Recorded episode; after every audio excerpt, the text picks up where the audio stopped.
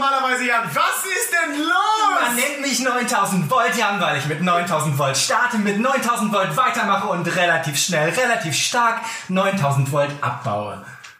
Herzlich willkommen beim Jan und Jakob Radio. Jan, ähm, wir haben eben was diskutiert ähm, und zwar hast du mir ein Wasser angeboten und meintest, nee, nimm mal nicht, das ist schlecht, also du kriegst gleich das gute Badezimmerwasser. Bei uns ist es zu Hause auch so, dass bei uns das Badezimmerwasser deutlich leckerer ist als das Küchenwasser. Das Küchenwasser bei uns kommt erstmal warm raus. Genau, man muss es Das also, mache ich, um Leute zu ärgern. Wenn, sie, wenn, wenn Leute sagen, kann ich ein Wasser haben, dass ich so lauwarmes Wasser, nicht heiß, sondern lauwarm, dass du es am Glas nicht spürst und dann trinkst du denkst du, oh, lauwarmes Wasser ist einfach, macht keinen Spaß. Du hast ihn einfach so, so einen, einen kleinen Kitzel, Kitzel-Freudenpunkt, den man so normal im Alltag hat, so genommen. Ja. Und der fällt erst auf, wenn er nicht da ist. Ja, das ist so ein bisschen, wenn ich deinen dein Schreibtischstuhl so verstellen würde, dass er einen Zentimeter weiter unten ist. Du würdest es merken, wenn du jeden Tag am Schreibtisch sitzt. Und es ist so ein bisschen nervig, aber du bist dann auch zu faul, ihn zu beheben. Du trinkst das lauwarme Wasser in der Regel dann trotzdem. Ja. Richtig.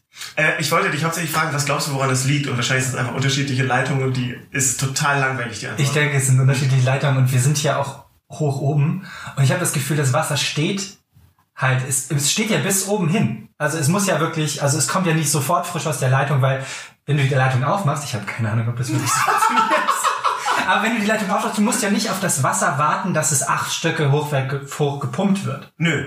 Aber mein, meinst du, Und deswegen glaube ich, wird es, während das da so rumhängt, warm und eklig. meinst du, im ersten Stock ist das Wasser leckerer in der Küche? Mhm. Weniger Leitung, ja. Meinst du, das halte ich für eine steile These, weil das sind viele Leitungen, die überhaupt bis hierher, ich glaube, die paar Meter jetzt in den achten Stock sind nicht der Unterschied. Aber hey, an alle unsere Wasserleitungsfans, schreibt uns, Die ihr Wassis. habt die NDR-Mail. Die Wassis wieder, ey, die Wassis auf Twitter, die sind auch immer, die sind verrückt, Jakob. Die sind so verrückt.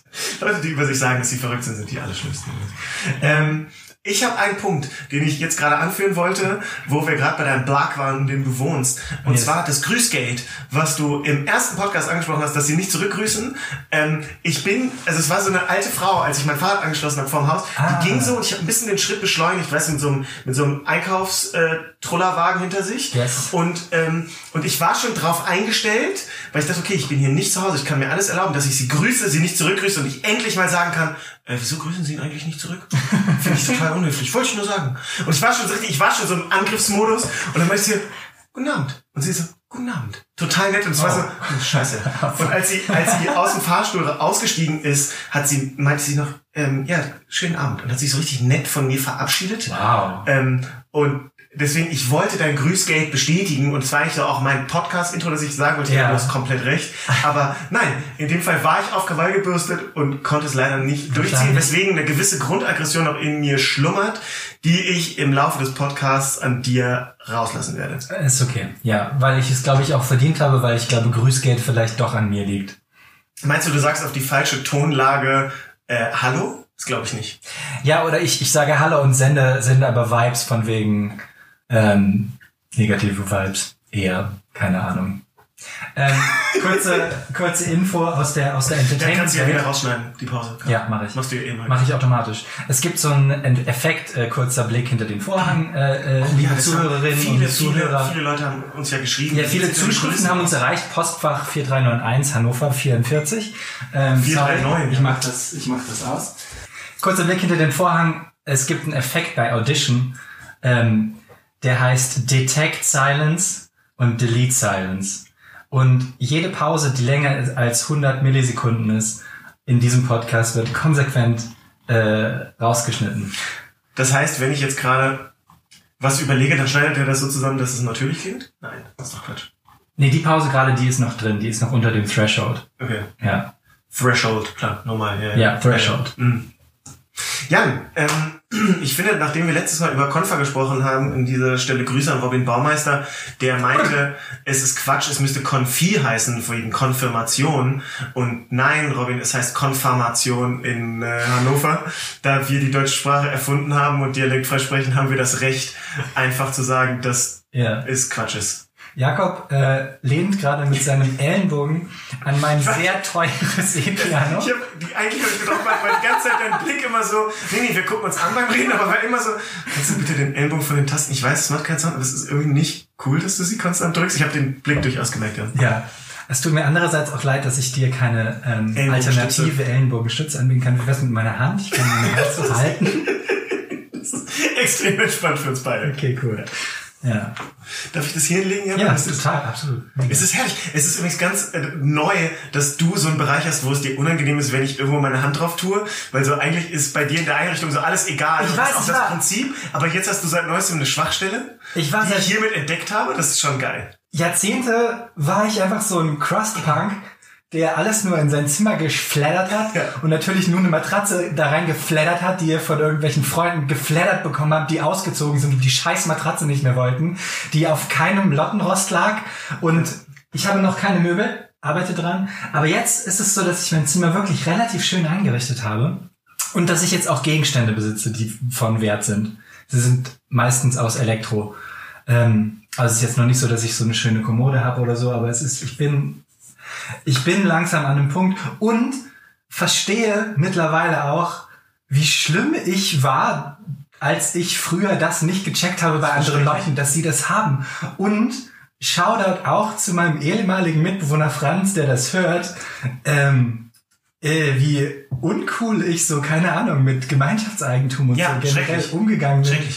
Äh, ja, das ist, es tut mir leid. Ich, ähm, ich lebe, um mich zu verbessern. Im Namen von Franz kann ich die Entschuldigung annehmen, Danke. weil ja, schrecklich, ähm, wirklich schrecklich. Und du, ähm, also das, das Ding ist wirklich, was neu auch ist an deinem Zimmer, das ist sehr angenehm, dass du Sitzgelegenheiten hattest. Du hattest über Mhm. Jahre nur deine Matratze, von der du zugegebenermaßen ein paar Mal öfter das Laken hättest wechseln können. Just saying. Hey. Und, hey, ähm, hey. und vor allem Moment, Moment, Moment, das lasse ich, nee, also, also, ja, es gibt diesen Jan-Geruch, der erstmal, wenn man in dein Zimmer kommt, das ist so die Mischung aus Computersmog und Hey. Jan, was Hey. eigentlich sehr ähnliche Gerüche sind. Und, und dann konnte man immer nur auf deinem Bett sitzen und, und dann, dann, vor allem das Schlimme ist, du hattest ja früher einfach drei Matratzen übereinander, was der, der Horror ist für jeden Rücken, glaube ich. Du hast so Prinzessin ach so, eine Zeit lang, eine Zeit lang habe ich ja, habe ich so drei Einzelmatratzen übereinander gehabt, aber keine Ahnung. Was, was wir mit 22 machen, hm? das, da reden wir nicht mehr drüber. verrückte Zeit. Das ist verrückte Zeit. Wir Aber sind wo- aber, war crazy gewesen damals. Mega. Apropos verrückte Zeiten, Jan. Du hattest ähm, ein Thema diesmal dir rausgesucht, was ein, glaube ich, ein sehr, sehr ergiebiges ist für den Podcast. Genau, weil wir beide kommen aus einer Kultur und die ist nicht nur evangelisch Konfer geprägt und Hannover obere Mittelschicht geprägt, sondern äh, wir haben irgendwann Hip-Hop entdeckt und waren ziemlich lange Hip-Hop und sind eigentlich auch noch ziemlich Ich Hip-Hop. auf jeden Fall, du... Ich, Man kann über deine Realness diskutieren. Alter, Meine steht natürlich nicht zur Disposition. meine Realness, würde ich sagen, ist absolut unangetastet und ähm, nee, ich würde ich würd dich gerne fragen, weil du ja auch tatsächlich in, in so Hip-Hop-Institutionen auch so ein bisschen unterwegs warst. Du hast mal Rapper Mittwoch gewonnen, was ähm, meine Redaktion sagt, ist irgendwie ein großes äh, Freestyle-Event in Deutschland. Ähm, dazu würde ich dich gerne ausfragen, aber zuerst würde ich gerne wissen, weißt du noch, was dein erster Hip-Hop-Song war, den du gehört hast Ja. und wie du dazu gekommen bist? Weiß ich noch tatsächlich, und zwar war das, ich glaube, Freundeskreis. Und ich weiß nicht mehr FK Squad? Genau. Ich weiß nicht mehr genau, äh, wie das Lied heißt, glaube ich. Es war nicht Esperanto, sondern es war so ein anderes. Da war noch dieser, ja, genau. Auf dem Kilimanjaro ist Rap-Szenario. Spiele dieses Business wie Super... Rasa Part One. Genau. So ein geiler Spiele Song. dieses Business wie Super Mario. Ja, ich fand ja, dass ja, er, dass er Ma Super Mario wie Mayonnaise ausspricht, wie Super Mario, fand ich irgendwie. Und dann Rap? Studio im Hip Hop Studio. Das war, Ja. Das fand ich, also das war so ein Track, glaube ich, der erste Rap-Track, den ich bewusst gehört habe. Frag mich nicht wie. Und den fand ich schon sau cool. Alter, der war so geil. Und dann Gentleman, ne, der, der irgendwas singt von wegen, ich habe keine Ahnung, was für Wörter, aber so, Waka wa, no, best up your... Ja, stimmt. Das ist Gentleman, ehrlich gesagt, wusste ich das. Nee, genau. Leute. Ich wusste, Oh shit, ich glaube, es ist Gentleman. es kann gut sein. Ja. Es gibt nicht so viele, die diesen... Gentleman ist auch so ein Kandidat von Leuten, die ich früher richtig real gefunden habe und heute so semi-real finde, so im Nachhinein. Für mich ist Gentleman immer auf dieser Egalschiene gewesen. Er hat immer Ah. existiert und wir sind mal im Bad, das war ja bei mir in Hannover um die Ecke, da sind wir mal, ähm, er ist eher so ein, so ein, so ein, sie haben ehemaliges Schwimmbad und da sind Konzerte drin und dann haben wir uns draußen an den Zaun gestellt bei Gentleman und mit reingeguckt, also hinter der Bühne. Das heißt, so. wir haben ihn nicht gesehen, nur das Publikum. Wie war das Publikum? War es gut? Publikum war an, da, Mhm. keine Ahnung, wir waren eine Viertelstunde da und dann haben wir gemerkt, das ist nicht so sinnvoll, wir hätten uns Karten kaufen können oder es lassen. nee, das war mein erster Track und dann aber so das erste Mal, dass ich Rap richtig so auch Alben, also ein Album mal richtig gehört habe, war tatsächlich Blauer Sand von Tosh. So richtig Stereotyp, Mhm. wie sich das gehört. Und natürlich ist immer noch das beste Hip-Hop-Album aller Zeiten. Jeder, der was anderes sagt, gehört aus dem Hip-Hop-Kreis ausgeschlossen, weil das ist real, die einzige Deepness, die es gibt in Deutschland. Ich, ich sag nur eins, wer auf Torch mag, kann kein King sein. Nein, unmöglich. Ähm, ja, aber äh, tatsächlich, das war, das war mein Und erstes. Blauer Samt hast du, weißt du noch, ob du das Geschenk bekommen hast von irgendwem oder? Ich es als gebrannte CD irgendwo bekommen, auf Ah, cool. Glaube ich. Ah, nice. Super nice. Ja, ich kenne Blauer Sand über dich, also das war auf jeden Fall Ach, nicht mein erstes. Was war denn deins? Ähm, ich erinnere mich im, auf MTV äh, Buster Rhymes äh, Fired Up gesehen zu haben. Wow. Mit, weiß ich nicht, mit fünf oder so. Und Mit fünf. Ja, es ist wirklich so eine ganz wow, Mr. Mr. Super Hip-Hop. Nein, nein, nein, aber das damals, es war dann nicht so nach dem Motto, oh mein Gott, ich bin jetzt Hip-Hop, sondern es war einfach so meine, ich weiß doch, dass es das erste Lied ist, was ich gehört habe von Hip-Hop. Und dass es, dass es das Video unheimlich war. Aber, Bisschen näher nicht. also, ja. Du bist leiser als ich. Okay. Das- Können wir mal einen Soundcheck machen? Das war das so. Up. Äh, ich habe dieses Video tatsächlich nie gesehen. Ich erinnere mich auch nur noch dran, dass es, glaube ich, schwarz-weiß war. Mhm. Und ich meine halt, Buster Rhymes ist halt so ein übelster Schrank mit so übelst langen äh, Rasterlocken. Ja.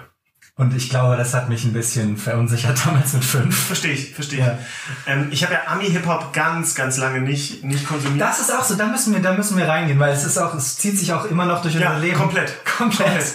Also genau, weil für mich ist es dann tatsächlich, ich weiß noch, ich habe, ähm, Alles gut, rede weiter. ja, ich habe, Hip-Hop war für mich als Kind dann so eine von mehreren äh, Musikrichtungen, die ich cool fand.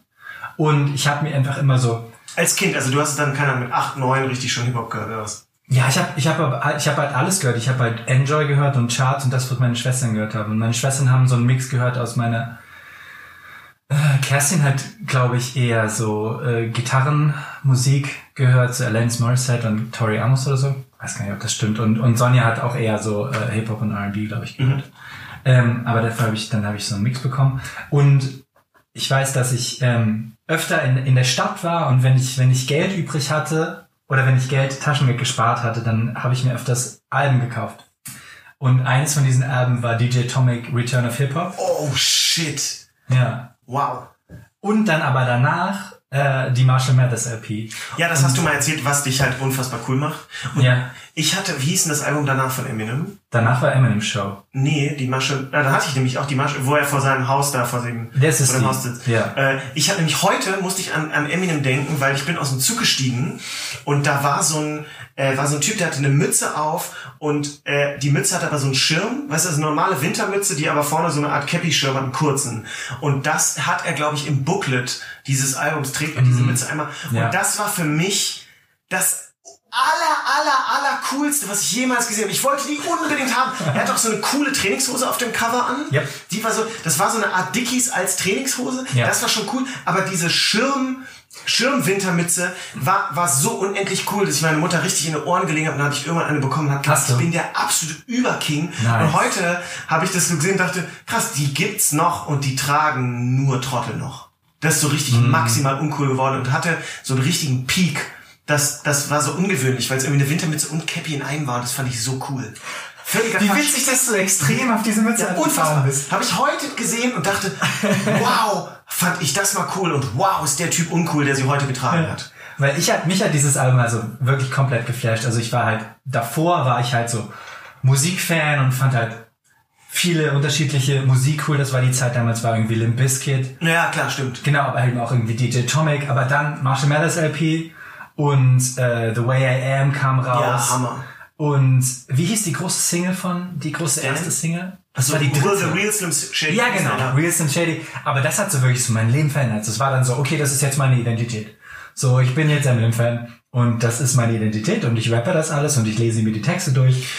Und Meine Frage wäre nämlich genau zu den Texten gewesen. Ich hatte für mich so einen Aha-Moment mit 15. Äh, ich habe Eminem zwar gehört und fand das cool. Ich fand es auch einfach cool, Eminem zu hören. Fand die Ja. Beats cool, fand die Flows. Aber ich habe erst, als ich dann in Kanada beim Austausch war und dann wirklich Englisch konnte, Kinesthetic Word. genau, das war mein Rappername damals, ähm, dass ich da gecheckt habe, ah, okay, Stan geht um diesen crazy Fan, hab dieses Lied plötzlich gehört und war so, wow, ich verstehe jetzt amerikanischen Hip-Hop. Das mm. ich, wir haben uns ja, vielleicht ganz kurz Update dazu, Jan und ich haben uns mit 13, 14 kennengelernt und dann eher auch über so Rappen. Ja, ich glaube, es war 15, 16, es war später. Mm, ich war mit 15 in Kanada, haben uns mit 14 kennengelernt. Okay, okay. Ja, und, ähm, und äh, wir haben uns bei DJ Fame zu Hause kennengelernt, der ungefähr drei Platten hat und aufgelegt hat mit zwei Turntables. Also bei drei Platten muss, es lief schnell wieder die gleiche Musik so vom Style. Und wir haben mit unseren Aber er hatte die Single von Shake Your Tail Feather von Nelly und äh, PZ, die cool ist. Ja. Er hatte, genau, er hatte eine erlesene, sehr kleine Sache. Nicht cool genug, um sie zehnmal in Folge zu hören, aber schon cool. Ja, voll. Also dreimal ist klar gegangen. Ja. Und wir waren mit unseren Crews da. Ähm, einmal äh, Tiefgrund. Ja. Das war meine Crew, weil wir sehr tiefgründige Texte hatten. Ja. Einwandfreie Logik. Ja. Aber ich habe das Gefühl, wir haben jetzt einen Sprung gemacht. Also von meiner, von meiner Hip-Hop-Geschichte her. Entschuldigung. Glaube ich. Ähm, es, ist, es ist nicht so wichtig. Aber ähm, stimmt, ich bin jetzt sehr schnell zum Praktischen gekommen. Aber du hast recht, wir haben uns früher kennengelernt, als ich dachte. Aber ich habe halt in der Schule ähm, durch meine Eminem-Obsession einen Freund kennengelernt, ähm, weil er auf dem äh, Flur neben der Sporthalle I Shit on You von D12 gerappt hat. Und ich kannte das natürlich. Wie, hat er einfach alleine rumgestanden und gerappt? Ja, es waren die, es waren die frühen 2000er. Ja, dann hat man das halt gemacht. ja, das war, stand jede Ecke Rapper. Sorry, du, du. Äh, der Stimme steht auf diesem Kabel hier. Thanks. Oh, das ist ein Unterschied. Ähm, genau, da habe ich Anton kennengelernt und äh, dann sind wir Freunde geworden komplett auf der Basis davon, dass wir Eminem hören und nachrappen. Aber hast du die Texte, ähm, um da jetzt mal zurück zum Thema zu kommen, hast du sie verstanden, auch wenn du sie gelesen hast oder nur so Teile? Ich verstehe bis heute nicht, was, worum es da eigentlich geht. Nee, aber ich hab, Stan zum Beispiel verstehst du doch. Nee, klar, ich, ich verstehe das alles, aber als ich, als ich da der Mega-Fan von war und auch als ich die mir ausgedruckt habe und an die Wand gehängt habe, habe ich Du hast die, die Eminem-Texte an die Wand gehängt? Ja, Eminem-Texte und Tupac-Texte und Nas-Texte. Ähm, aber das war wirklich keine Ahnung, weil du hast ja keinen, du hast ja keinen sozialen Zusammenhang dafür. Also klar, klar habe ich so, habe ich so manche, manche Aussagen und Sätze verstanden oder ich habe irgendwelche Disses verstanden oder so, aber so eigentlich, eigentlich so richtig die Musik verstanden habe ich erst so mit, keine Ahnung, später irgendwie, als ich besseres Englisch konnte. Aber das kann, ist auch irgendwie schwer zu sagen, weil klar habe ich irgendwie die ähm, auch auswendig gekonnt und so. Aber vieles, was ich auswendig konnte, wusste ich gar nicht, was ich da sage. Mhm. Eigentlich. Aber genau, aber es war auf jeden Fall klar, okay, Hip-Hop ist mein Leben. Dafür würde ich meine Hand ins Feuer legen. Es ja, hat mir ja. aus der Patsche geholfen, es das hat mir meine Angst genommen. Shoutout äh, to a true real one. Zum zweiten Mal in diesem Podcast, ja. aber auch ja, äh, zu Recht. Zu Recht. Und dann habe ich angefangen, mich mit Anton nachmittags zu treffen und wir haben ähm, angefangen zu rappen und äh, dann haben wir irgendwann mit Magic's Music Maker angefangen, Beats zu bauen. Ah, wir hatten Hip-Hop-EJ. Das ist halt auch was, wo Hip-Hop-EJ, ja, ja, weil, Vielleicht? Ja, weil ihr konntet was auch, also äh, ihr habt wirklich so ein bisschen dann rumgeschraubt. Bei EJ haben wir ja einfach, das waren einfach Pre-Samples, die hast du ja einfach hintereinander angeordnet und hast gedacht, krass, ich habe gerade in fünf Minuten einen Beat gebaut, der okay klingt. Bam. Ich bin ein richtiger, richtiges Genie. Ja, aber das, war, das war die Art und Weise, wie wir Beats gebaut haben. Das stimmt, aber bei Magic's also Music Maker gab es auch so Samples. Ja. Arrangiert. Ja. Presets arrangiert, ja. Ähm, Entschuldigung, sprich jetzt noch. Nee, aber vielleicht um das Metathema dieser Episode, weil es mich wirklich interessiert, ist, wie sind wir unterschiedlich? weil ich weiß nicht, ich finde das, ich finde das spannend, weil vielleicht finden es andere Leute auch spannend oder nicht, ist mir eigentlich egal. Ähm, aber weil wir. Wir scheißen auf euch. Yeah! Weil wir sind uns irgendwie sehr ähnlich, aber wir sind auch uns irgendwie sehr unterschiedlich. Findest du? Hm? Ja? Ich finde, wir sind uns nur ähnlich. Okay. Damit können wir das Thema meiner Meinung nach abschließen. Okay. Also, das ist, das ich, ich, ich hätte, was genau, frag, frag mich, ansonsten, ich habe auch gleich eine Frage, aber hau mal raus. Nee, genau, was ist sozusagen, können wir auch in diesem, in dieser Hip-Hop und Rap und Producer-Karriere, in der ich fast nur Ami-Rap gehört habe und du fast nur deutschen Rap gehört hast, können wir da auch schon sozusagen Anhaltspunkte finden, wie wir auch später, auch heute unterschiedlich sind und unterschiedliche Kulturen auch irgendwie konsumieren und Teil von unterschiedlichen Kulturen. Ja, ich hätte nämlich dich als nächstes gefragt, was hat dir Hip-Hop gegeben? Ja. Und ich glaube, das ist so eine Frage, wo man die Unterschiede schnell merkt. Ja. Ähm, mir zum Beispiel hat, glaube ich, Hip-Hop unglaublich viel für mein auch äh, bis heute extrem ausgeprägtes und andauerndes Selbst, also so ein Geltungsbedürfnis gegeben.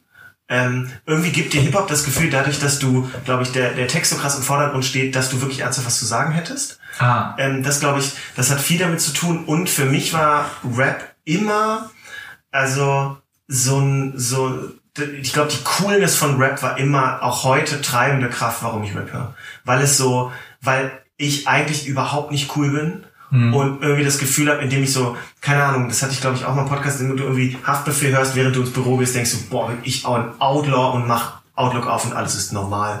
So, das ist, und ich glaube, dass dieser Modus, ähm, dass das so zu, zum Beispiel, glaube ich, ganz großer Teil ist, warum ich Rap Ja. immer noch so feier. Ja, aber das ist es mega für mich auch. Es ist ja einfach so, keine Ahnung, du machst es halt morgens an, irgendwie Kanye West oder so. Und du, du rappst halt mit so einem Champion und so. Und also ich bin, ich bin der Größte, ich bin der Schönste und ich mache alles am besten. Und wenn du das performst, dann glaubst du daran und dann ist es auch wahr in dem Das ist wie diese Moment. Power-Gesten, die man machen kann vor Meetings.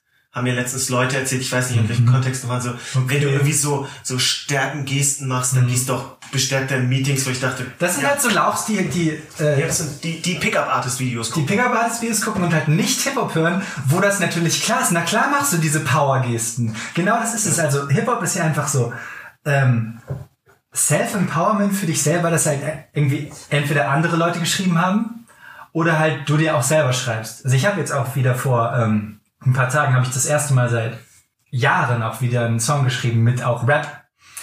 Ähm, und es ist halt so geil, dass auch das, was man selber aufgenommen hat, einfach zu hören. Und wenn es so. Ich mache jetzt auch wieder so Musik, so. also so eher so Songskizzen viele. Ja. Und das macht mega Bock. Ja. Einfach so am nächsten Morgen vor allen Dingen mit der eigenen Musik auf Repeat 20 Mal das eigene Lied hören. Ja. Und man denkt sich, geil. Ja. Aber es ist halt auch, und das war es auch schon immer früher in der Schule, auch irgendwie sozusagen diese Identität von diesen anderen Leuten, von diesen fremden Leuten nehmen und die dir, die dich aber da, das trotzdem total upliften. Also so für mich immer halt, genau, Eminem war es erst und dann war es irgendwie auch 50 Cent und dann war es lange vor lange übelst der Nas-Fanatic und dann war es Kanye West und jetzt ist immer noch Kanye West. Ja, es war Kanye West bis äh, Jesus is King rausgekommen ist. Ja, für mich war es halt dann coolster Wasch und dann Agro Berlin. Ne? Agro Berlin war so eine Zäsur. Ja. Das war völlig absurd. Das haben wir aber auch mega gehört, ja. Mega. Ja. Also was für eine, was für eine Energie die hatten und wie die auf alles geschissen haben, das war natürlich, das war glaube ich das, was für unsere Es Eltern Rock'n'Roll war. Ja. Einfach so ein Es ist aber auch mega äh, Musik für Neuntklässler. Ne? Also Agro Berlin und Sido. Ja, die hatten damals safe keine Fanbase über Mitte 20. Ja, ja, ja, genau. Ja. Weil es halt irgendwie so auch so sozusagen äh, so kindisch eklig und äh, kindisch sexistisch Der war. Arschweg-Song, der Arschweg-Song ist so lächerlich. Ja. Ich, ohne Scheiß, ähm, können mir Leute gerne widersprechen, ich finde es ein schlechtes Lied. Ich finde es ein richtig schlechtes Lied. Ich finde es ein scheiß Reime. Ich finde es ein Mhm. Ja, scheiß Refrain. das steht find, ich Frage. checke gar nicht, Ja. dass der in so Hip-Hop-Kreisen, so DJ Tomek wurde zum Beispiel in irgendeinem Interview, Mhm. letztens gehört, dass DJ Tomek sogar bei Firmenfeiern meinte, so irgend so ein Rapper meinte so, er feiert DJ Tomek so, alle können ihn haten, aber DJ Tomek legt bei Firmenfeiern auch mal den Arschfix auf. okay. Ich dachte, safe nicht. Cool, Mann. safe, na, selbst wenn das Thema, safe nicht. safe, der würde bei einer Firma gut und dann nirgendwo jemals wieder. Das ist doch Quatsch. Aber Song mit einer mit einer ähnlichen Energie, aber glaube ich äh, musikalisch besser und auch irgendwie über die Zeiten irgendwie hat sich mehr gehalten, ist halt äh, Beat halt mit äh, N-Wort Bums mich. Das Ja. ist halt glaube ich. Ja. Düm, düm, düm. Das, Düm, düm, düm. und den, den feiern irgendwie alle. Ja, stimmt. So, es ist auch, ich glaube, Sido ist schon auch eher ein Männerding, aber B-Tight, ich weiß nicht. Beat das ist halt, der, der ist halt so hohl, das Lied ist halt so hohl, das hat keine Metaebene, das ist halt so direkt, äh, äh, alles, Alles hat eine Metaebene, Jakob. Alles hat mindestens drei Metaebenen, schwöre. ja, da, äh, Leute Musik überlegen, wie doch mal. Nee, gut, das ist einfach so zu, das ist ein, das ist ein Song über halt extrem ausufernde schwarze Sexualität, männliche Sexualität, Ja, klar. die man da feiert. Das ist eine Metaebene. Oder vielleicht ist es auch eine normale Ebene. Ich einfach. wollte dich noch reinreiten hier. Ich weiß, jetzt aber du kannst mich nicht reinreiten bei solchen Sachen, weißt du. Ah, weil du zu schlau bist? Ja, oder? nicht zu schlau bin. Ähm, ich wollte dich mal fragen, wo wir jetzt beim Thema Hip-Hop sind, wie hältst du es mit der Realness? Ich finde Realness super spannend, weil ich merke, dass ich das wirklich anwende auf Songs. So Songs hören und denke so, das ist nicht real. Und dann höre ich einen anderen Song und denke so, das ist fucking real. Und ich, ich habe es mir heute überlegt, weil es gibt, es gibt auf diesem, in diesem Bereich gibt es zwei Begriffe. Es gibt den von Authentizität und es gibt den von Realness. Und ich glaube, ich möchte sie folgendermaßen definieren. Authentizität ist etwas, wo du irgendwie Checklisten abhakst, so nach dem Motto, ah, okay, ja, der Typ, der hat in einem Block gewohnt und deswegen War weiß er, hat wie, Drogen getickt. Genau. Oder irgendwie so, ah ja, cool, ähm, Gentleman ähm, hat irgendwie so lange Zeit auf Jamaika verbracht, dass er das Patois richtig gut spricht. Und deswegen hat das, und er glaubt Das dann auch er an weiß, Ja. wovon er redet. Er weiß, wovon er redet und er glaubt an Ja und deswegen hat das irgendwie auch so eine Authentizität. Und ähm, das finde ich sozusagen uninteressant. Eine Realness ist, glaube ich, auf einer, wür- oder würde ich gerne definieren, wenn man Realness positiv definiert, ist etwas auf einer auf einer Gefühlsebene, auf einer sprachlichen Ebene, wo du einfach nur sagen kannst, okay, ich, ich kann nicht anders als dem zuzustimmen und Ja, dem zu kaufe, glauben. ich kaufe dir jedes Wort ab, genau. Ich kaufe dir jedes Wort ab, ohne dass ich dir deine Checkliste irgendwie gecheckt habe. Ja, ich glaube auch, also ich glaube, ähm, genau das ist Realness, hätte ich genau das gesagt, das Re Realness ist ein Feeling, Realness Mhm. spürst du, Authentizität kannst du kannst du überprüfen quasi, aber Realness kann man nicht, kann man nicht, Realness kann man nicht kaufen, Homie. Ähm, Realness, ich finde, und das, was ich an Realness so liebe, ist, dass Realness so fuzzy ist. Realness Ja. ist so ein dämlicher Begriff wie Ehre. Und man, Ja, man sagt so, aber geil. Und man so sagt so, ich prügel mich für meine Ehre. So, ja, dann definier mir doch mal deine scheiß Ehre. Außer, dass wenn deine Mutter beleidigt wird, du völlig durchdrehst. Aber du andere Mütter beleidigen darfst. Wo ist Ehre? Er, erzähl's mir. Wofür prügel, wofür gehst du raus und schlägst Leute, wenn du gleich oder kassierst? Ich check's nicht. Und ich finde, Realness ist so ist, ist, ist in der gleichen Art und Weise fuzzy. Also ähm, wir sind ja auch wie viel also wie ich mich heute noch, wenn ich mit Eddie äh, Ed, meinem meinem Rap Homie, der einige Male hier in diesem Podcast gef- äh, gefallen ist, ähm, mich mit ihm treffe, wie wir uns auf unsere Realness abfeiern, dass wir früher mit so einem Ghetto Blaster im Park waren und sagen so, Junge, wie kann man realer sein, wo man eigentlich aus heutiger Sicht eigentlich sagen muss, wie kann man noch mehr Oldschool sein? Wie kann man noch mehr 90er den Vibe Und halt peinlich, aber es ist, äh, ja, aber Real ist trotzdem geil. Und trotzdem feiert man sich auf so eine Reels. Ey, Ja. Digga, wir freestylen heute noch. Das ist auch irgendwie real. Aber Ja. äh, auch so ein Jizzes zum Beispiel hat so eine Art der Realness, dass er in sich selbst, finde ich schon, er ist in sich selbst so stimmig. Man muss mit all dem nicht übereinstimmen. Aber Realness, also ich finde, Jizzes ist ein in sich geschlossener Kreis, der in sich absolut real ist.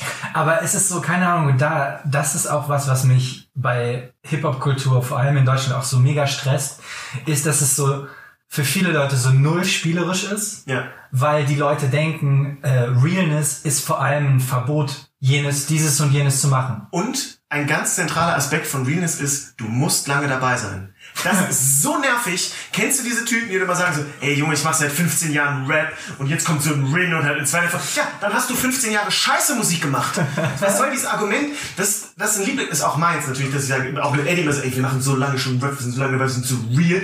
Ähm, nein, wir sind irgendwo auch einfach hängen geblieben. Also es ist so, und hängen geblieben, es gehört alles dazu. Realness, Realness ist so fuzzy, dass solche Argumente wie lange schon Musik machen, gerade im Hip-Hop, so, ich habe mir eine Deuce gepaid, mein absoluter Lieblingssatz. Ich habe ewig gebraucht, um überhaupt zu verstehen, verstehen was Deuce payen ist. Ich habe das bei Savage gehört. Ich hab's Und- auf jeden hab- Fall nicht. Ich habe Deuce gepaid war für mich so ein Wort wie Schnappelwups. Das war Deuce gepaid. Das ist, so ein, das ist so ein Wort, wo ich überhaupt nicht verstehe, was das, was das sollte. Ich habe das gar nicht verstanden. Das Deuce gepaid, das ist irgendwie so ein, so ein einge, also eng, eingedeutschtes Ding. Ich, Ich habe hab- null gecheckt, was Deuce pain ist. Ich habe auch so ein Wort, äh, und zwar dachte ich früher, als ich noch kein Englisch konnte, ähm, dass es ein äh, englisches Wort gibt, das Break-a-Dawn heißt. Weil es kommt in ganz vielen so billigen Popsongs vor, like we gonna party till the break of dawn. Und ich dachte halt, Break of Dawn ist was. So ein Dinosaurier. Genau. Also ich habe auf jeden Fall überhaupt keine Dues gepaid. Ist mir auch irgendwie wichtig, weil das irgendwie noch zu betonen, weil irgendwie, keine Ahnung, Hip-Hop hat ja auch übelst viel so mit Klassenbewusstsein und so zu tun, mit dem von unten nach oben. Ja, ganz, ganz, ganz, ganz, ganz wichtig. Ja, Ja. genau, aber und das ist auch so irgendwie, und da, deswegen haben Leute wie wir dann auch immer ein schlechtes Gewissen, glaube ich, aber auch ein berechtigtes. Hast du ein schlechtes Gewissen? Wieso? Naja, also irgendwie sozusagen, um Hip-Hop irgendwie zu claimen in dem Sinne. Ach so. Also Ja. ich mach's, ich mach's, weil, also weil ich sozusagen, weil es mir Leben gibt, so. Aber es ist schon so immer das Gefühl, dass ich, dass ich etwas ausleihe. Nee, das finde ich gar nicht. Okay. Ich finde, ich finde dafür, da hat äh, Blumentopf für uns die Tür eingetreten, ähm, dass es halt so Reinhaussiedlungsrap eben auch geben darf.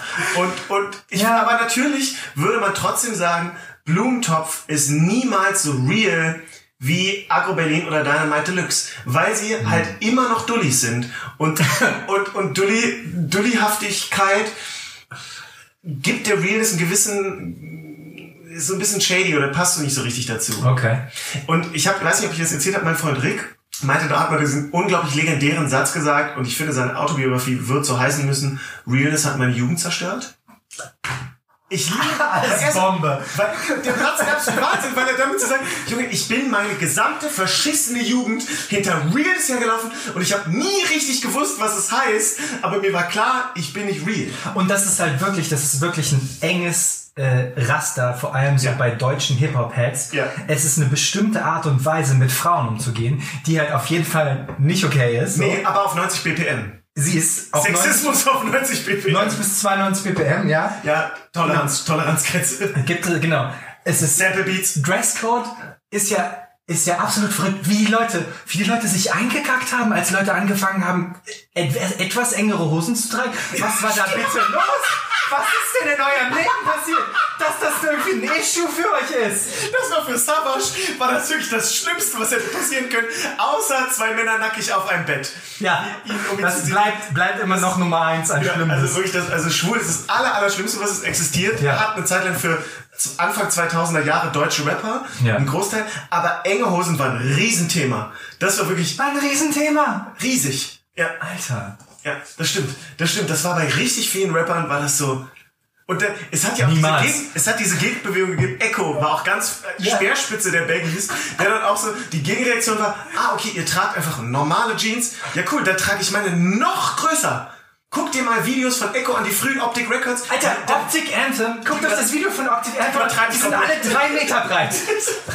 Die haben so eine, Savage hat so eine ge- gelbe äh, Downjacke an, die fünf Meter breit ist. Ja, sie können, niemand von ihnen kann normal gehen, weil die Baggy so unendlich tief hängen. Wenn, wenn Gegenwind ist, dann fallen die um. Es ist wirklich, da muss man sagen, Optik hat es komplett übertrieben zu einem gewissen Zeitpunkt. Ja. Das war, wo man dachte, okay, Jungs, wir haben es verstanden. Baggies sind so das Ding. Ja. Aber, ja, enge. Aber Optik und also Savage und so, die, die waren alle auch so real, weil sie so on point waren, weil sie musikalisch so so einfach viel besser als alle anderen waren, Ja. oder? Also das, das Ja. gehört auch immer noch dazu. Also du kommst zur Realness, kommst du eigentlich auch durch Skills. Voll. Und deswegen scheitern, glaube ich, viele so Lauche Ja.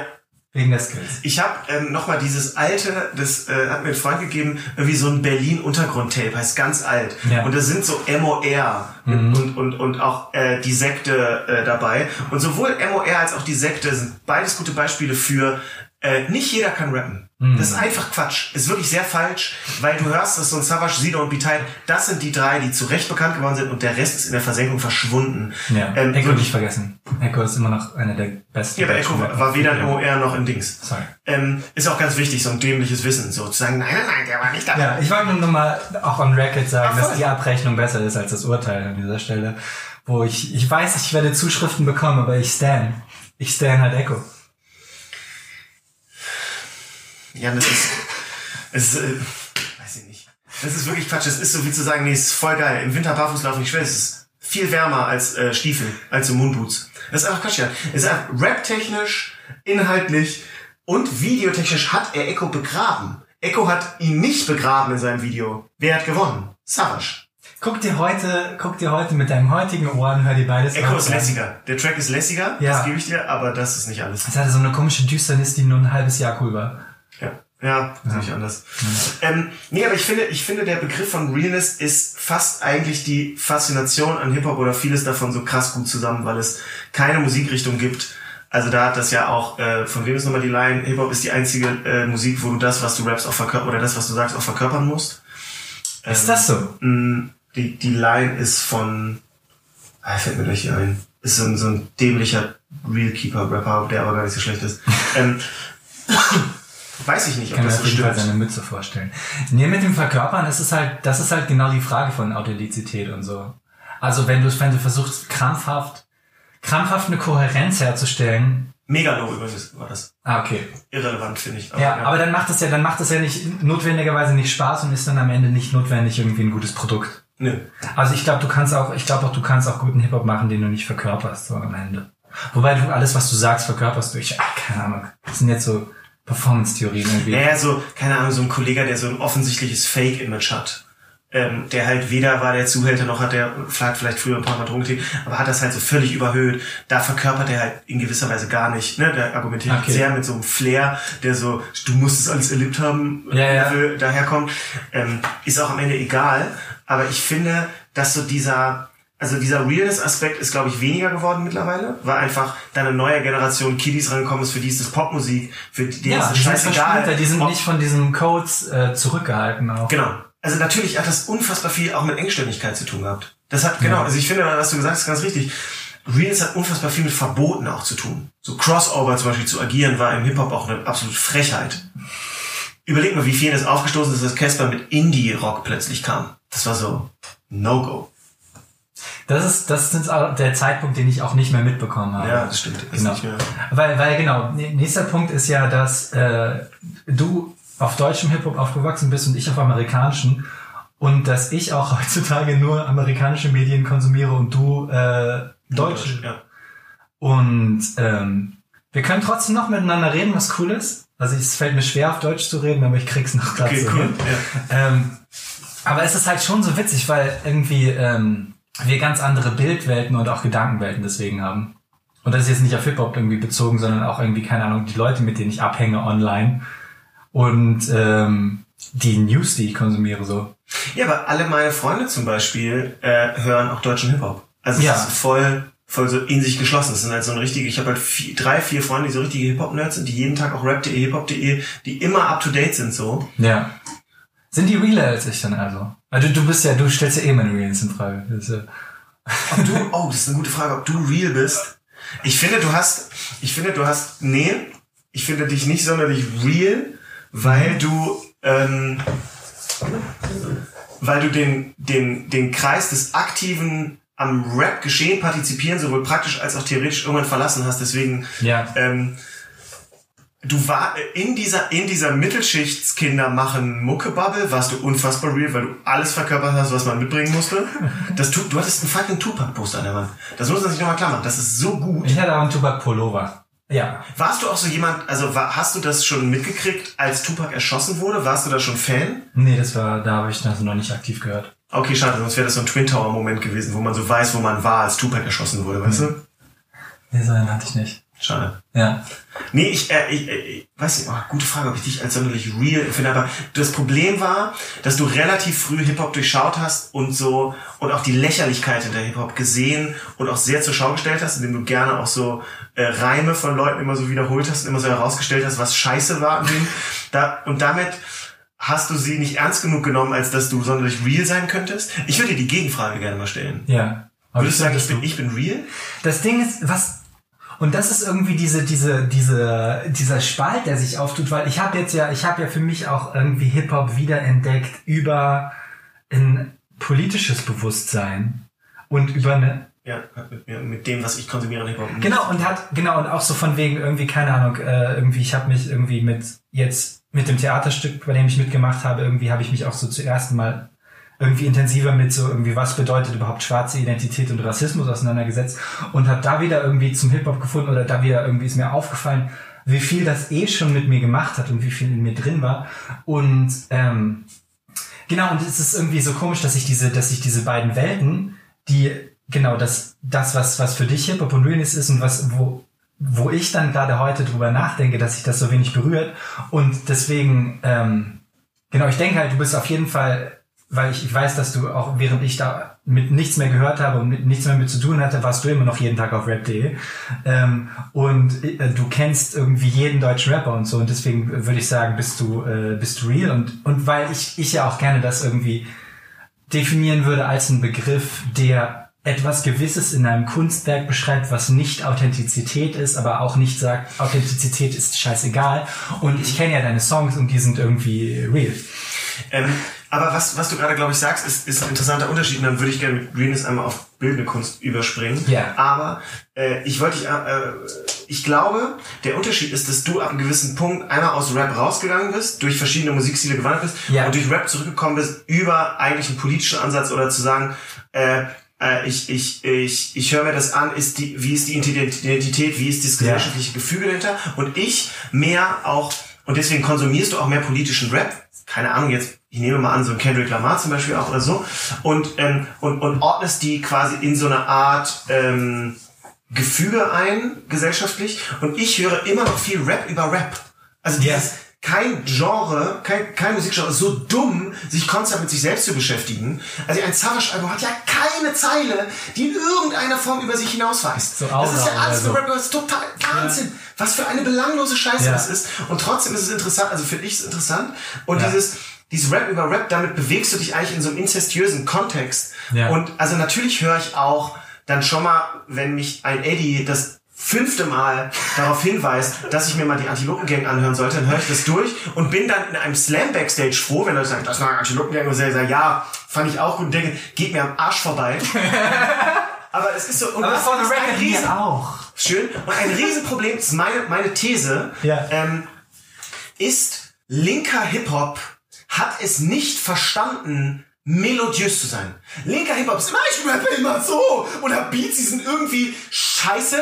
Die Beats sind immer, Ja, immer atonal. Sie sind immer so, wo ich denke, Dicker, mach schöne konsumierbare Musik, pack geile Inhalte rein. Du musst nicht über Drogen, ist- Drogen und und und und äh, äh, Vergewaltigung und so eine Scheiße rappen. Völlig in Ordnung, gib ihm. Aber bitte verpack doch mal deine Inhalte konsumierbar. Das ist so eine komische linke Anti-Haltung.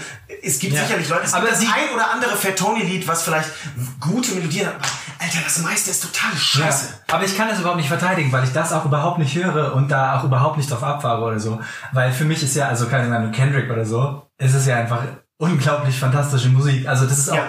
und das ist auch, warum, warum ich, genau, ich glaube, ich habe mein, mein Zurück zu Hip-Hop auch ein bisschen falsch beschrieben, wenn ich jetzt nur sage, es kommt aus einer Beschä äh, politischen Beschäftigung und so. Und ich, ich bin auch gar nicht so am, am analytisch irgendwie äh, Killer Mike hören oder so, sondern es ist ja auch so, dass es mir immer noch Leben gibt und dass ich es deswegen höre und dass ich irgendwie äh, Kendrick aufdrehe, weil es, äh, weil es Klar, weil es ballert und pumpt. weil es mega ballert und pumpt.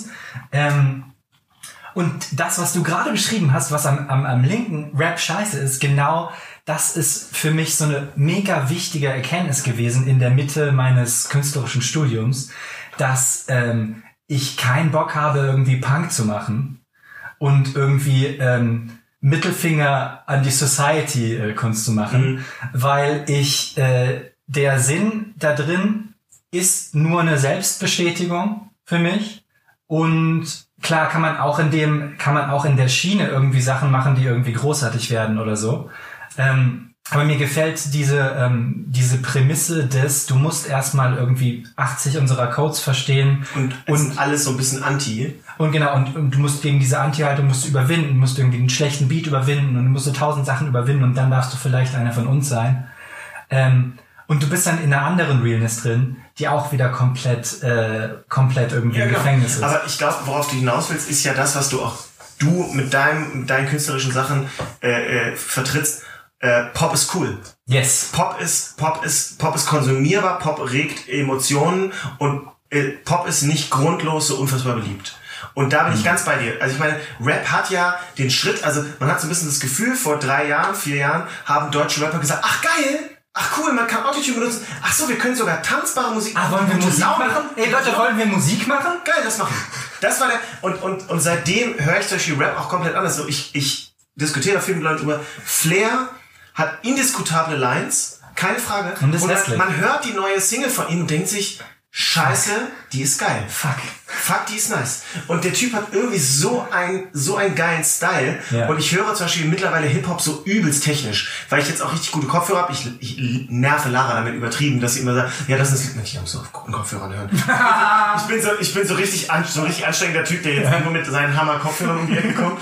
Und aber dann, ich höre zum Beispiel so voll, wie sind die Drums arrangiert, wie sind Adlibs gesetzt, wie Ja. sind Flow-Patterns, also so richtig technisch. Wie ist das, wie, wie ist das, was ich als treibenden Style oder um das heutige Wort Drip oder sowas, äh, äh, Was ist das? was ich fühle, Drip ist genauso ein Wort wie Realness, kein Mensch weiß, was es ist, ähm, ist so, Drip ist, ist so, ist so, glaube ich, so ein bisschen der Swag 2.0. Drip ist so, Ah, wenn ja. meine, wenn ich eine teure Rolex habe, dann drip die. Wenn ich, wenn ich irgendwie einen coolen Style habe, ich drip. Ich bin, bin halt so, ist eigentlich so, so mein Style ist so cool, der bringt das fast zum Überlaufen, deswegen läuft der Drip Gotcha, überall. gotcha, ne? ja. So, so, das sind halt diese Modewörter und ich liebe das. Ja. Aber wie wird zum Beispiel ein cooler Style äh, diese Wirkung von einem Flair auf Beats, wie wird die eigentlich genau technisch kreiert? Wie, Ja, genau. wie, wie, wie schafft er das und wie, die Producer sind ja auch viel wichtiger geworden, glaube ich, heutzutage. Dass die im Studio stehen und sagen, äh, pass mal auf, du hast zwar einen coolen Reim auf die Line, aber wiederhol die eine Line doch einfach. Mach die einfach Ja, zwei genau. Und lass die 20 Wörter weg, mach irgendwie sieben. Genau. Und dann bräuchte eine Bridge raus, knall Autotune drauf, glaub mir, klingt geil. Ja. Also ich glaube, dass Producer... Das ist ja genau was, was man bei diesem Flair-Song, den du beschrieben hast, Genau. gesehen hat, ne? Und ich glaube, dass, dass die halt viel mehr reinreden heutzutage. Und das ist eine Arbeitsweise, die interessiert mich.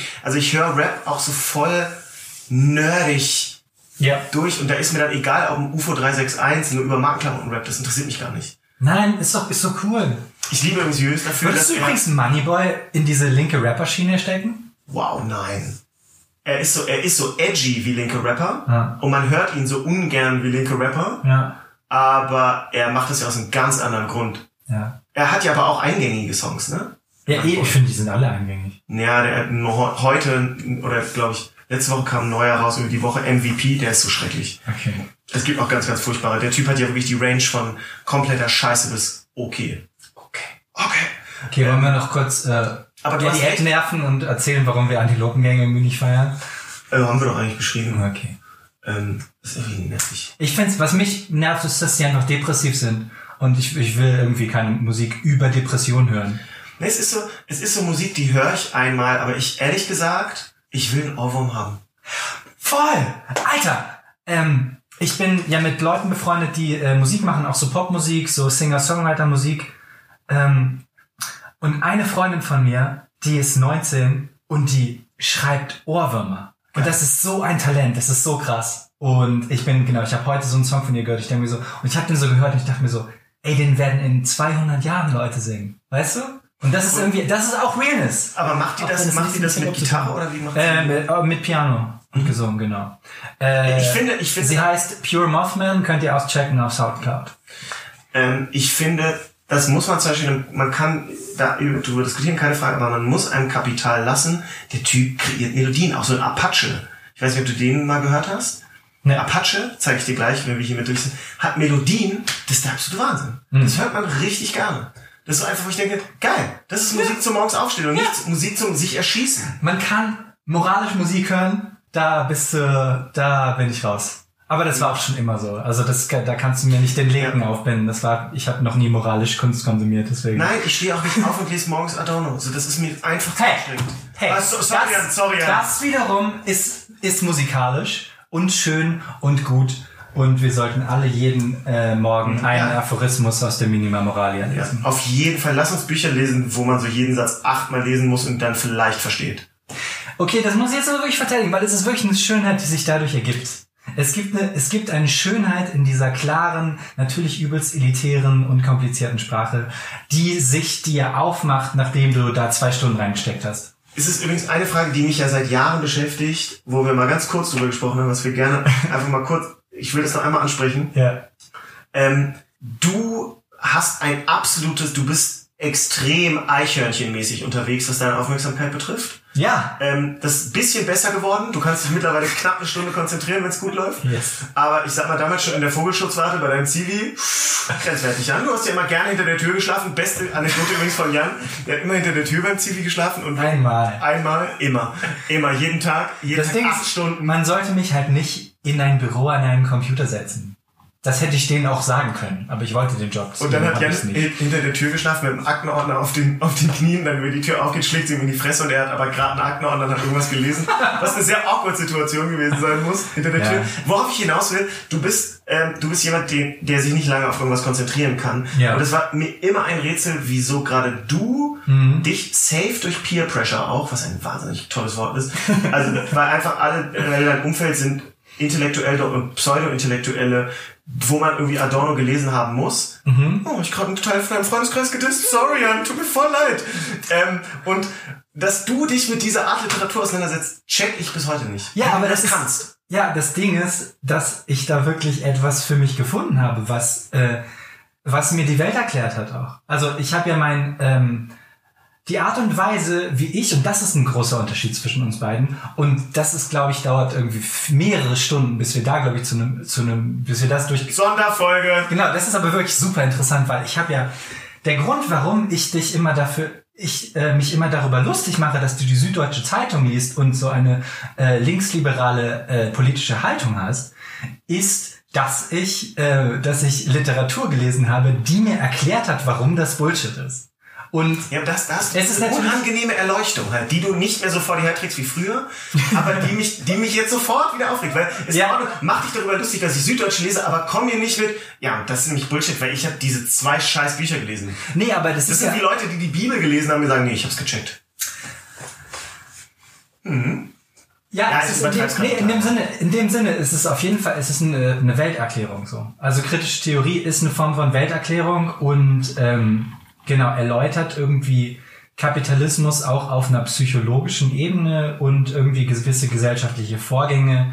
Und es geht viel darum, ähm, welche Kritik und welche Versuche, das System zu reformieren, ähm, eigentlich sozusagen am Ganzen nichts drehen. Und die Erkenntnis ist eben, ähm, das Ganze muss sich ändern, damit wir in Freiheit leben können und äh, ohne Gewalt. Weil das ist, und das ist, ist auch, es ist ein religiöser Gedanke, ist, dass ähm, Das ist ein Erlösungsgedanke. das ist ein Erlösungsgedanke, dass die, eine Welt komplett ohne Gewalt, ohne politische Gewalt, ohne Angst möglich ist. Und das ist, worum es Adorno gegangen ist. Und er hat halt ähm, die damalige marxistische Literatur gelesen und psychoanalytische Literatur und hat sich äh, den äh, Holocaust und die deutsche Gesellschaft angeguckt und dann Thesen aufgestellt, was bis zu dem heutigen Zeitpunkt in jeder Gesellschaft der Welt falsch gelaufen ist, nämlich dass sie am Ende nur die patriarchale Gewalt der instrumentellen Vernunft als ihre Prämisse genommen hat und nicht irgendwie Was Solidarität ist instrumentelle Vernunft? easy zu sagen, instrumentelle Vernunft ist die, ähm, die Weltaneignung von Herrschern. Das heißt, du siehst die Welt als ein Material, was du dir aneignen willst. Und das ist ja auch irgendwie, und um das, um es dir anzueignen, musst du es verstehen. Und deswegen haben wir Wissenschaft. Aber wo ist dann die und- Vernunft? Also es ist ja offensichtlich überhaupt nicht leicht zu erklären. Du konntest Ja. das gerade nicht in einem Satz erklären, sondern hast dich wieder so verschränkt, dass ich nicht weiß, was ist instrumentelle Vernunft, weil wenn es um Herrscher so. geht, wo ist die Vernunft? Deswegen meine ich, deswegen, deswegen ist Wissenschaft entstanden. Du musst, um die Welt erobern zu können, musst du sie verstehen. Ähm, und ähm, die wissenschaftlichen Erklärungsmuster der Welt sind immer differenzierter und differenzierter geworden und immer, ähm, immer abstrakter auch.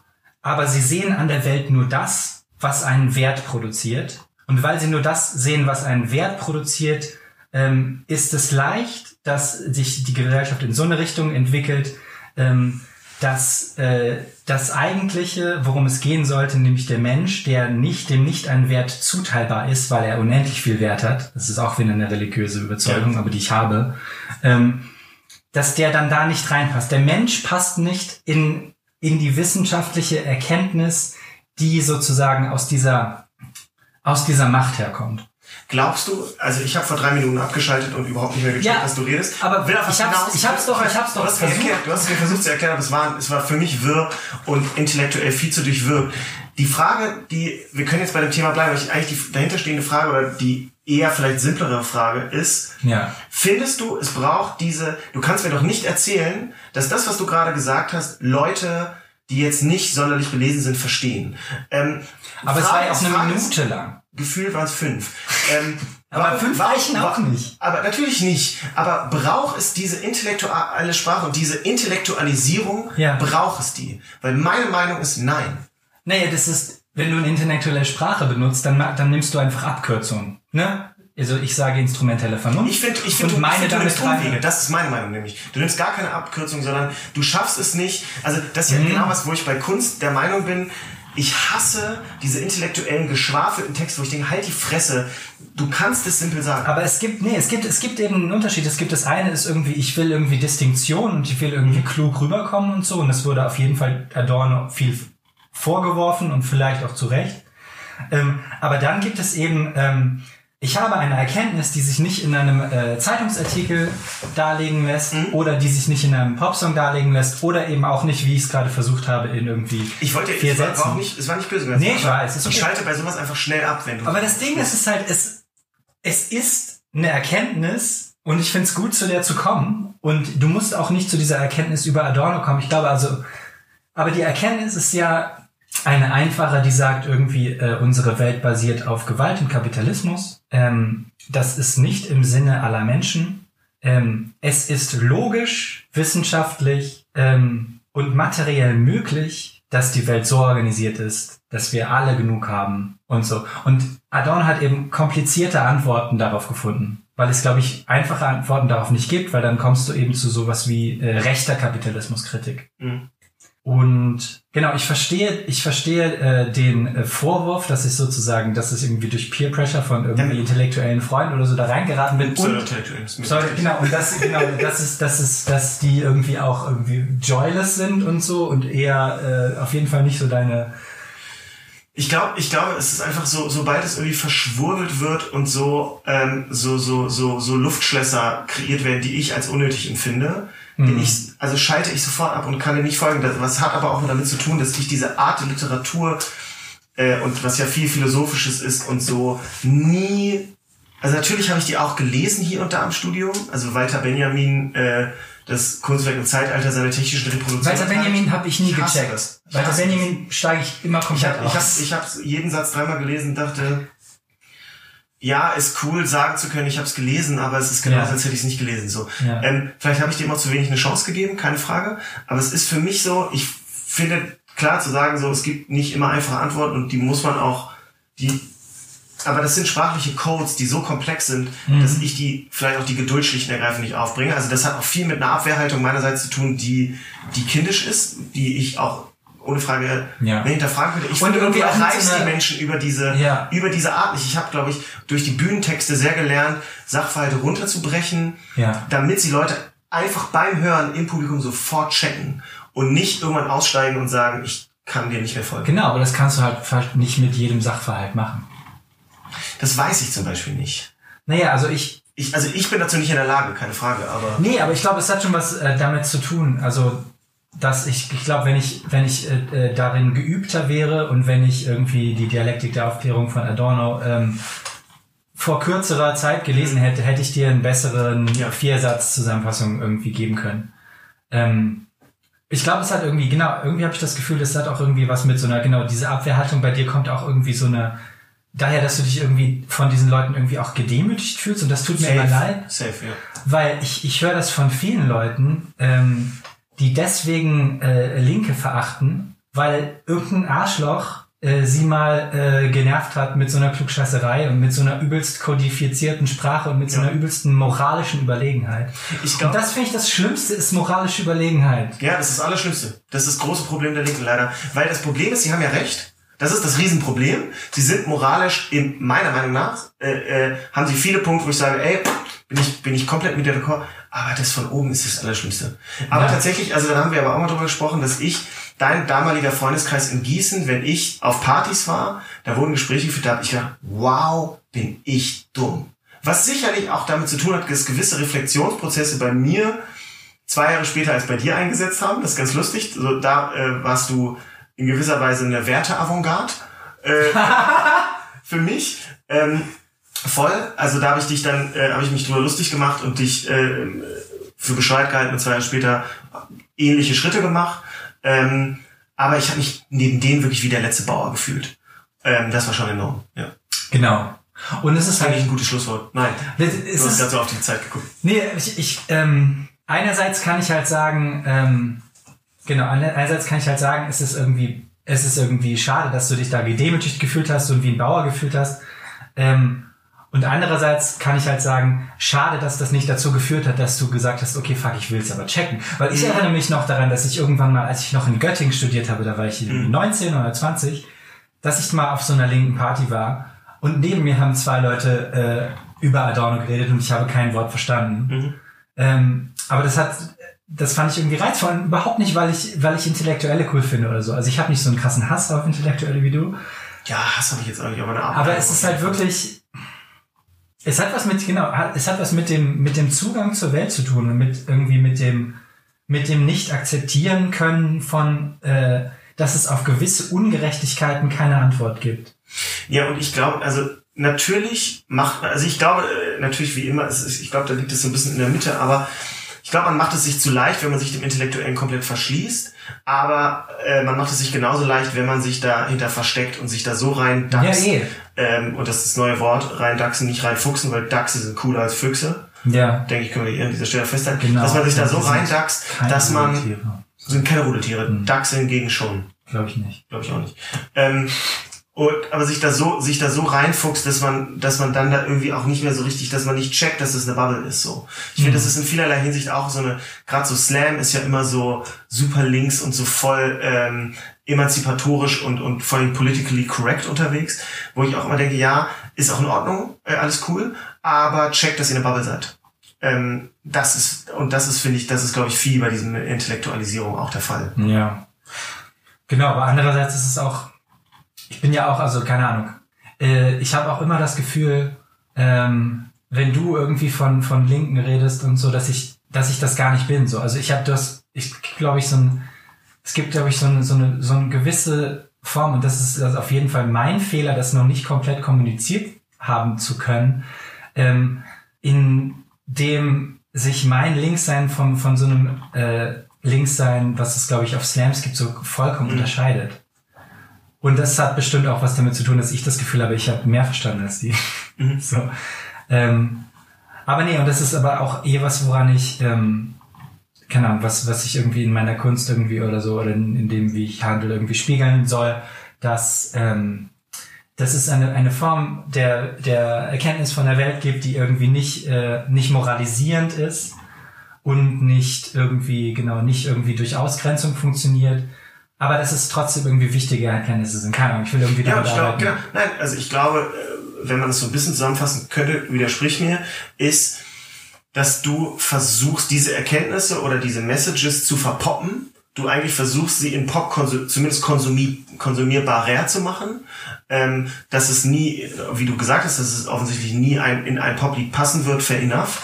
Und ich glaube, mein äh, Medium, ähm, um das zu transportieren, ist nicht Pop, sondern Humor. Und Humor muss maximal simpel sein, um zu funktionieren. Also das ist meine tiefste Überzeugung. Humor funktioniert nicht verklausuliert und fun funktioniert nicht. Vielleicht, äh, Mhm. und vielleicht lässt sich auch einfach nicht alles über Humor äh, vermitteln. Ich glaube aber wahnsinnig viel, weil Humor auch eine Art Weltbewältigung sein kann. Ja. Umgang mit der Welt.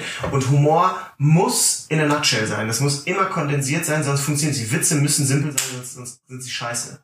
Ähm, Müssen sie simpel sein oder müssen sie nachvollziehbar sein? Es geht doch immer, es ist doch immer dieses nein, genau, du Element kannst auch von, schlaue Witze machen. von, oh krass, das habe ich immer, das habe ich immer irgendwie, ich habe ich immer im Hinterkopf gehabt, aber der hat's jetzt gesagt. Genau, voll. Äh, wobei das ist eben, da muss man auch sagen, gu- gute Witze, die einen Punchline haben, funktionieren im besten Fall nicht über Wiedererkennungswert, indem ich sage, "Haha, Mario Kart, räumst du Slams ab. Weil die sagen, geil, Mario Kart, das kenne ich. Ha, das ist ja witzig. Ich schwör's dir, du kannst Buzzwords Ja. raushauen, die Leute lachen einfach, weil sagen, witzig, das kenne ich. ja genau so. Also das ist teilweise. Genau. Ähm, ja, auch genau, Frosties. Sag Frosty oder Smacks. Und die Leute feiern es ab. Das wird so geil. Smacks. Frosties. Cineminis.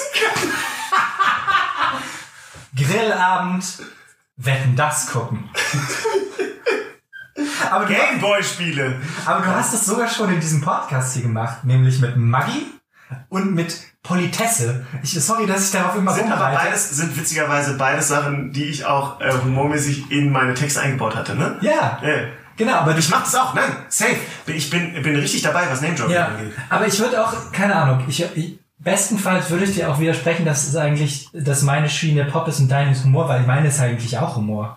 Also Die ist, genau, ist aber Teil, Teil des Pops. ja, ja, genau, Ja. genau, genau. Ja. Und das ist irgendwie, das ist aber auch was wirklich schwer ist, was irgendwie sozusagen einerseits hast du irgendwie Theorien und andererseits hast du Humor.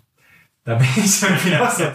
Das, Aber das, aber das, ich finde, das, was das Schönste am Humor ist, ist überraschen zu können. ja, dass es eigentlich daraus besteht, dass du damit, dass im besten Fall, indem ich jetzt Smack sage, überrasche ich niemanden, sondern es ist so, ah, 90er kenne ich, da findet kein interessanter Prozess im Kopf statt.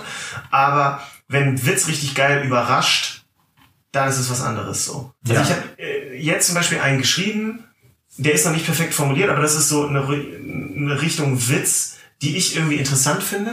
Ähm, zwar rede ich irgendwie darüber, so ein bisschen über so einen verschwenderischen Lifestyle, dass ich in Vietnam war mit, mit, mit Julius und wir haben uns, ich habe mir ja echt da zehn Paar Schuhe machen lassen und wir haben die dann mit uns extra Scheiß, äh, in, in, in äh, Hoi An konnte man die machen und wir haben dann eine extra Reisetasche gekauft. Wir hatten keine Backpack-Reise mehr, sondern eine fucking Reisetaschen Tasche dabei, um die ganzen fucking Schuhe zu transportieren. Und dann habe ich die in Deutschland gemerkt, okay, die Sohlen sind total kacke, ich habe mega Fußschmerzen bekommen, alle weggeschmissen.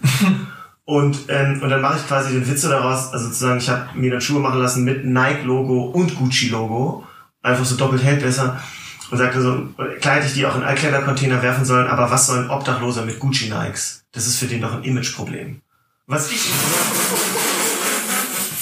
was, was ich einen geil schlechten Witz finde, weil er geht, er geht, so, er geht so richtig an eine Grenze von, kann ich da noch drüber lachen? Ja, Leider, leider ist es selten, dass das Publikum da sitzt und so reagiert, sondern es ist so. Und dann, dann schiebe ich immer hinterher und sag, die paar, die gelacht haben, Gott sei Dank habt ihr gelacht, weil ich war mir nicht sicher, ob ich den bringen kann. Und dann lachen alle. Ah, ja. ähm, und das, aber so eine, so eine Art Witze, das macht ja Moritz Neumeier und Till Reiners, dafür liebe ich die beiden. No idea. so, be- beides kommen aus der Slam-Szene, beides finde ich mit, also beide so, vor allem Moritz Neumeier, der beste Stand-Up-Comedian in, in Deutschland, finde ich. Und nur dies an die Grenze gehen und da finde ich wird Humor richtig interessant, Mhm. weil er da auch kritisch wird.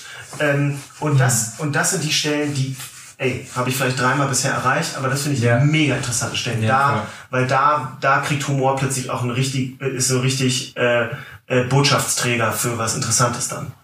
Ja, voll. Ich glaube, das ist ein, ein Episodenthema. Ja, Next week. next week. Oder das nächste Mal, wenn wir uns sehen. Ja, gut, dass wir das endlich geklärt haben. Nicht. Ähm, schön war's. Ähm, danke, dass ihr eingeschaltet habt. Hier live aus dem Studio des MDR in Stendal. Als MDR, wir sind jetzt umgezogen. Ja. Ähm, wir, wir wandern von Rundfunk zu Rundfunk. ähm, das ist unser Ding. Nächstes Mal sind wir im SWR-Studio. Bis dahin, einen schönen Tag. Donnerstag. Tschüss.